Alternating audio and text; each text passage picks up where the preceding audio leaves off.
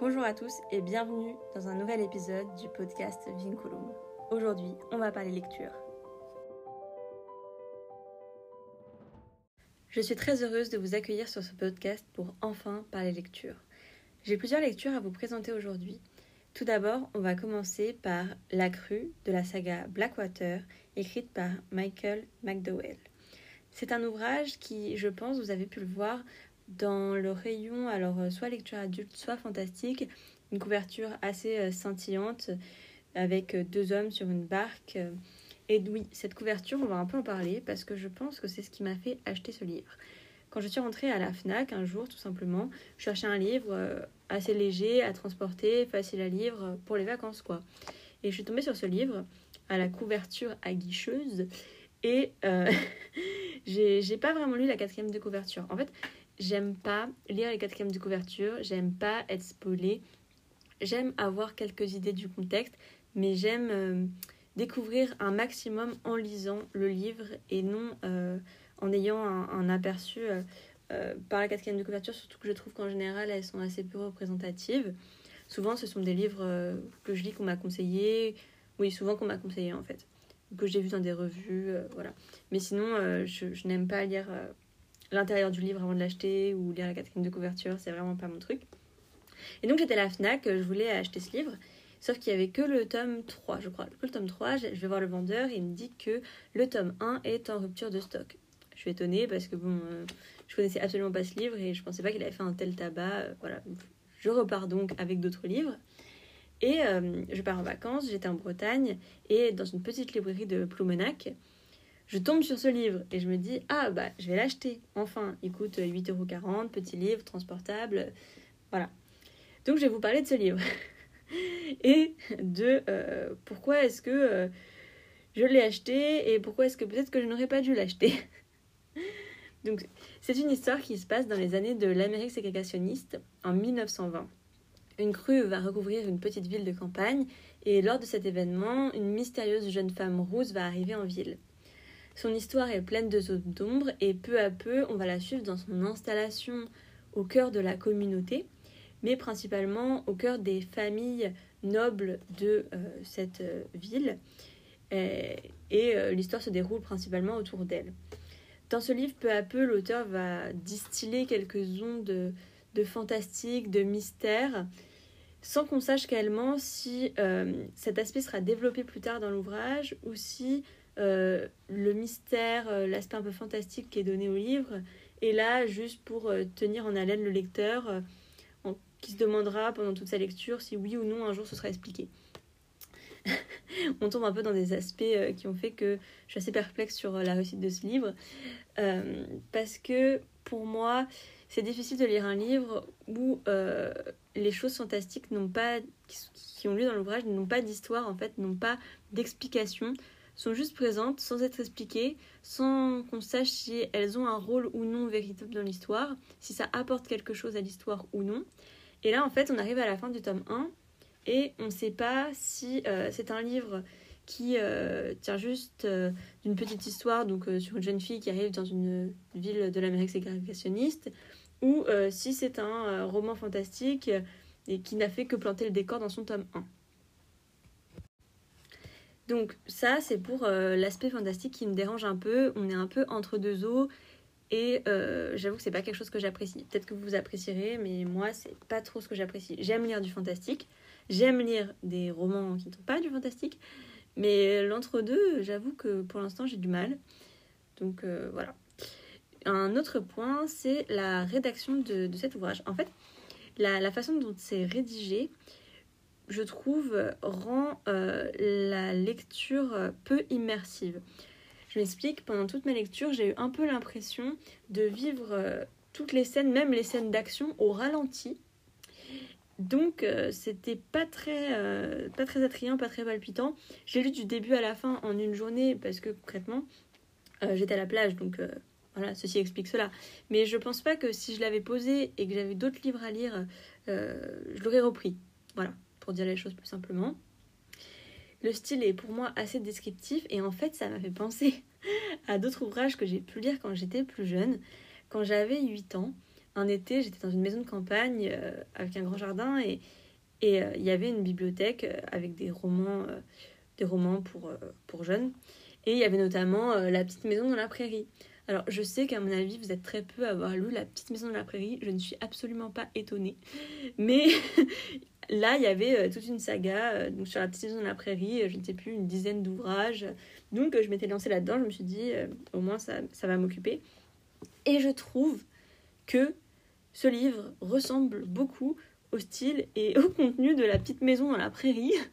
Je ne sais pas si vous allez bien me comprendre ma comparaison, puisque, encore une fois, je pense être seule ici à avoir eu la petite maison de la prairie. Un peu contre mon, gré, mais bon, voilà. Je pense que euh, ouais, voilà, ça ressemble un peu aussi à la petite maison de la prairie avec un petit peu de fantastique qui reste inexpliqué. Personnellement, ça n'a pas suffi euh, pour euh, me tenir en haleine pendant tout l'ouvrage. je l'ai fini donc parce qu'il était court. Il fait 250 pages environ, il est petit. La couverture est très jolie, hein. je le vois beaucoup passer sur les réseaux parce qu'à mon avis, la couverture est très jolie et donc le marketing a bien fait son, son affaire, euh, voilà. Mais euh, ça, ça, pour moi, ça illustre clairement l'adage l'habit ne fait pas le moine. Hein. J'ai eu des, ouvrages à la couverture bien moins attrayante, mais au contenu bien plus réjouissant. Voilà. C'est mon avis sur cet ouvrage. Il est peut-être un peu rude, peut-être que vous avez apprécié. Si c'est le cas, n'hésitez pas à me le dire en commentaire, ça m'intéresse. Que vous me disiez également pourquoi vous avez apprécié ce livre, ça m'intéresse. Personnellement, euh, je suis pas sûre de vous le recommander. D'ailleurs, euh, enfin, à part si mon résumé vous a vraiment parlé, je, je, je recommande pas trop. Et euh, je suis pas sûre d'acheter le tome 2. Une des seules choses qui me pourrait me faire acheter le tome 2, c'est que j'ai vu passer qu'apparemment les autres tomes étaient mieux. Et j'ai du mal à rester sur une fin une fin euh, aussi euh, peu. comment dire Il n'y a pas de conclusion en fait. Si, si vous l'avez lu, vous allez vite voir qu'il n'y a pas de conclusion, que ça n'a pas parlé de grand chose pendant le livre et que. Euh, voilà. Donc, bref, je suis pas sûre d'acheter le tome 2 pour faire simple. Voilà.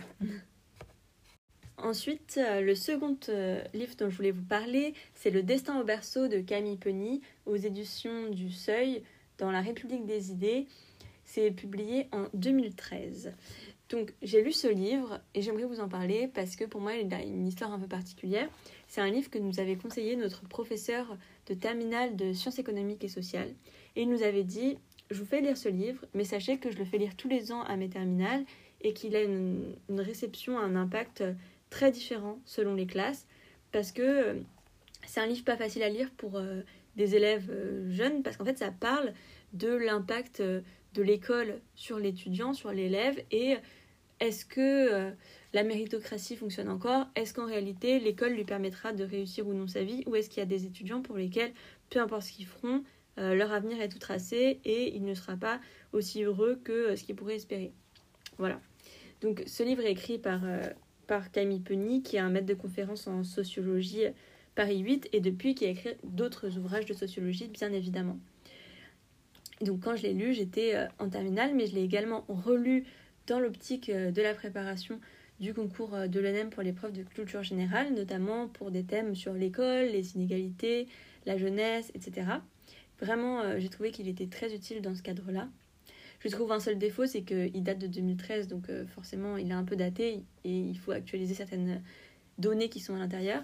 Mais il n'est pas très épais, il fait pop, pop, 111 pages et il y a des tableaux, euh, des graphiques, donc euh, c'est facile à lire. C'est vraiment facile et rapide à lire. Et donc il explique euh, le fonctionnement de l'ascenseur social qu'est l'école, le concept de la méritocratie, les problèmes et la panne de l'ascenseur social aujourd'hui, et tout ça étayé de, chiffres, d'explications, de, témoignages. Donc je trouve que c'est un ouvrage très utile notamment si vous manquez des références sur l'école et que vous préparez un, tel concours, et sinon pour comprendre le fonctionnement de l'école et pourquoi aujourd'hui on nous dit que l'école ne suffit plus à euh, gravir les marches des échelons sociaux. Voilà, donc je vous le conseille, même si euh, vous trouverez sans doute d'autres ouvrages sur l'école, celui-là, euh, je trouve, est particulièrement pertinent. Le troisième ouvrage dont je voudrais vous parler, c'est Votre temps est infini de Fabien Olicard. Alors moi je l'ai écouté en livre audio parce que euh, sur Amazon euh, j'avais le droit à un livre audio gratuit donc j'ai décidé de l'écouter ainsi et c'était assez pratique parce que les chapitres sont assez bien sectionnés donc quand je prenais les transports, je pouvais écouter un chapitre, et puis euh, quand je faisais mon retour, écouter un autre chapitre. C'était bien, bien fragmenté, c'était pas vraiment un problème de faire une pause en, plein milieu, parce que pour moi, quand on écoute un livre audio, euh, il faut pouvoir faire des pauses, parce qu'on a besoin de retirer ses oreillettes, faire autre chose, etc. Donc euh, moi c'est comme ça que je l'ai lu et je l'ai lu parce que parfois je suis tombée sur sa chaîne YouTube et j'ai trouvé qu'il donnait parfois des conseils intéressants en termes d'organisation et notamment intéressants pour les étudiants. C'est un homme, un auteur qui se décrit comme un, mentaliste et euh, qui donne beaucoup de conseils pour euh, organiser sa vie sous différents aspects, notamment, bon, il parle de plein d'autres euh, sujets sur YouTube, vous pourrez aller voir. Donc voilà pourquoi est-ce que j'ai décidé d'écouter d'écouter ce livre audio. Il donne dedans plusieurs astuces et une des astuces qui m'a marqué, c'est que par exemple, il va vous expliquer que pour gagner du temps dans la vie de tous les jours, ça peut être intéressant d'avoir un bac à chaussettes un bac à chaussettes où euh, vous n'allez pas perdre votre temps à rouler les chaussettes par deux, à les plier par deux, mais vous les mettez tout en vrac. Il suffit d'avoir des chaussettes uniquement de deux couleurs différentes. Et euh, la nuit, enfin au petit matin plutôt, quand vous vous levez pour aller prendre votre douche, vous prenez trois chaussettes et vous en aurez toujours deux de la bonne couleur. Voilà, il donne des petits conseils comme ça, euh, et d'autres concepts un peu plus élaborés, mais ça c'est celui qui m'a marqué. Même si je me suis un peu demandé pourquoi est-ce qu'il mettait pas tout simplement son panier à chaussettes dans sa salle de bain pour euh, ne pas avoir à prendre trois chaussettes, mais, mais bon, voilà. Cet ouvrage est, très centré sur, euh, sur sa vie et euh, les exemples sont basés sur des expériences personnelles ou des expériences de ses amis, comme beaucoup de livres de ce type, des livres un petit peu développement personnel. Il y a beaucoup d'exemples qui sont fondés sur ce genre d'exemples, même si il a la rigueur d'amener quelques théories un peu plus scientifiques pour étayer son propos, ce que j'apprécie parce que personnellement, je suis pas fan des ouvrages qui ne font euh, que s'appuyer sur euh, des exemples personnels parce que un exemple personnel c'est bien, mais, mais ça suffit pas à étayer, euh, étayer des, concepts pour moi. Donc voilà. Donc, est-ce que je recommande ce livre? Je pense que c'est intéressant pour picorer des conseils par-ci par-là. Je vais pas vous faire un résumé entier, mais je pense que si vous pouvez l'écouter un livre audio, ça permet d'avoir une lecture fragmentée parce que je pense pas que je l'aurais lu d'une traite c'est quand même euh, très spécifique comme conseils qui sont donnés. Mais euh, oui, à picorer par-ci par-là, je pense que ça peut être intéressant. C'est le style livre, je pense qu'on lit et puis qu'ensuite on passe à une autre personne. Et, voilà, je ne serais pas le genre de livre que je garderai dans ma bibliothèque euh, ad vitam aeternam. Je pense qu'on note les conseils qui nous intéressent et puis ensuite on fait passer. Le prochain livre dont je vais vous parler et qui vous étonnera peut-être, c'est Les quatre accords Toltec de Miguel Ruiz. Donc euh, Miguel Ruiz, c'est euh, un docteur euh, mexicain qui a des origines mexicaines, notamment de chaman mexicain plus précisément, et qui baigne un peu dans la tradition toltèque. Et donc pourquoi est-ce que j'ai lu ce livre? C'est ça la vraie question. j'ai lu ce livre parce que c'est un best-seller et j'aime bien m'intéresser aux livres qui ont eu beaucoup de succès parce que je me dis que si autant de personnes ont été attirées par un ouvrage, c'est qu'elles y ont trouvé euh, quelque chose qu'on ne trouve pas ailleurs, une connaissance euh, qui peut euh, peut-être m'intéresser. Donc je me suis dit que pourquoi pas après tout. J'avais acheté ce livre il y a au moins 4 ans. Et j'avais lu, je pense, les 30 premières pages. Et j'avais jeté l'éponge. J'avais jeté l'éponge parce que j'avais l'impression de lire un charabia pas possible. J'ai même, euh, lors de ma donc, euh, reprise de lecture cet été, vu que j'avais surligné certains passages, je sais même pas pourquoi j'ai surligné ces passages, mais, mais voilà, j'avais abandonné, là j'ai repris, et, euh, et je vais vous parler de ce que j'en ai pensé. Voilà, je vais vous expliquer ce que j'en ai pensé. donc ce livre parle en fait de... Alors il le dit comme ça, hein, comment vivre l'amour inconditionnel? Non, non, j'exagère pas, c'est marqué noir sur blanc dans l'introduction. Comment vivre l'amour inconditionnel Bon, ça, vous intéresse ou ça vous intéresse pas? Moi, ça m'a intéressé que partiellement, j'avoue, parce que c'est vraiment pas mon type de lecture. Je sais que ça, il y a un public, c'est pas pas moi le public, mais euh, je me suis dit encore une fois que c'était un livre qui avait beaucoup intéressé, alors pourquoi pas? Encore une fois, c'est pourtant pas mon type de lecture habituellement. Et euh, dans ce livre, il va nous partager quatre grands concepts, quatre grands principes qu'il faudrait respecter un maximum pour vivre l'amour inconditionnel. Et ces quatre concepts sont avoir une parole impeccable, donc ne pas dire du mal d'autrui, etc. Ne pas faire de suppositions, ne rien prendre personnellement et toujours faire de son mieux. En soi, si on vous dit ces, ces, quatre concepts, ça vous semble pas forcément surnaturel, ça vous semble pas forcément fou, quoi. Ça semble logique de ne pas dire du mal des gens, de pas faire des suppositions, mais de, poser des questions, en fait, de se renseigner avant de se faire tout un monde des choses et ne rien prendre personnellement, d'accord? Toujours faire de son mieux, encore une fois, ça semble évident. Je, pense que ces concepts en eux-mêmes, quand on lit le titre, ne, ne semblent pas euh, révolutionnaires. Mais pour euh, l'auteur, ce sont des conseils, qui, euh, des principes même, des accords qu'on doit conclure avec nous-mêmes pour changer fondamentalement notre vie. Est-ce que j'ai aimé cette lecture? Non. Non, je pense que je pense que j'étais pas le public et que j'ai beau avoir essayé, euh, ça a pas trop marché. Euh, même si je ne partais pas avec euh, des a priori particuliers et que même si je ne goûte pas d'habitude ce type de livre, j'ai vraiment pas accroché. Il y a des choses qui sont censées dans cet ouvrage, il y a des choses logiques, des choses évidentes. Quand on les lit, on se dit oui, bien évidemment. Comme par exemple toujours faire de son mieux, ça semble évident qu'il faut toujours faire de son mieux. Mais euh, la façon dont c'est présenté, j'ai vraiment pas accroché. J'ai vraiment pas accroché. Mon problème, ça a été que dans tout l'ouvrage, l'auteur, l'auteur, l'auteur n'adopte pas une euh, démarche euh, de réflexion rigoureuse. En fait, il va passer tout l'ouvrage à tout appuyer sur des exemples, à ne rien expliquer fondamentalement, à parsemer de ci de là du vocabulaire qui lui dit euh, donc euh, Toltec, etc., sans expliquer réellement les concepts de façon approfondie. Et euh, ça semble en fait très très léger comme explication. Par exemple, il va nous expliquer que tout ce qui nous entoure autour de nous n'est qu'un grand rêve de l'humanité. Et que nous rêvons tous ensemble ce rêve depuis notre enfance. Que ce rêve nous est inculqué par notre famille et par la société. Et en fait, euh, si euh, vous avez fait un, peu de, sociaux, euh, etc., on comprend vite qu'il parle de tout simplement de bah, la socialisation primaire, la socialisation secondaire, qui permet en fait d'assurer bah, la construction de la société. Et ce qu'il lui il appelle notre grand rêve, c'est cette socialisation, la construction de la société. Et personnellement, parler d'un grand rêve quand on parle de socialisation, ça ça me parle pas. Personnellement, ça ça j'adhère pas, on va dire j'adhère pas. Et en fait, ça a été comme ça pendant tout le livre. Il parle de concepts qu'on a déjà, nous, dans notre vocabulaire, dans nos études, et, et surtout construits de façon rigoureuse.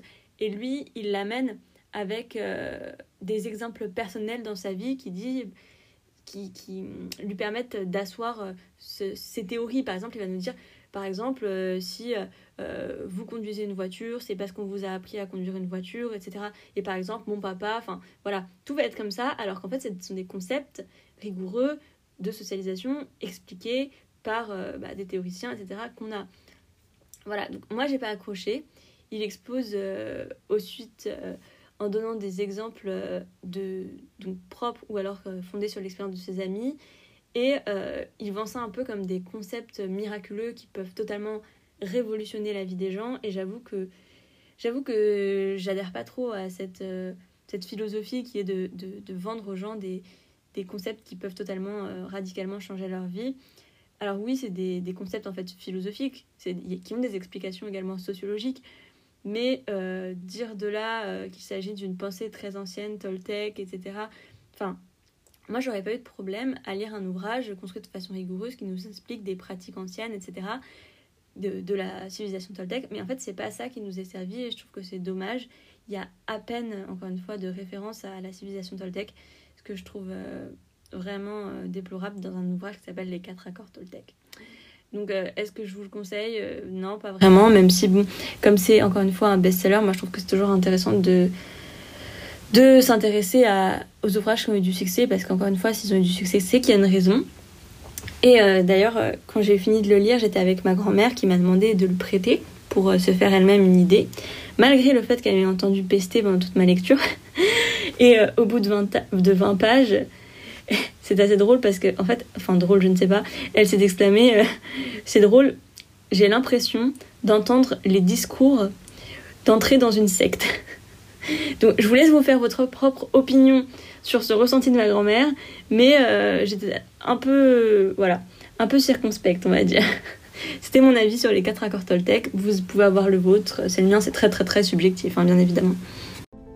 On termine donc sur cet ouvrage des quatre accords Toltec. Donc euh, on, aura, on aura pu voir euh, Camille Peunier, Le destin au berceau, qui est l'ouvrage que je vous recommande le plus. Blackwater, La crue, j'attends votre avis si vous l'avez lu. Et Le temps est infini de Fabien Olicard. Ce sera tout pour ce petit résumé de lecture du jour. On se retrouve prochainement pour discuter d'autres ouvrages que j'ai pu lire. À bientôt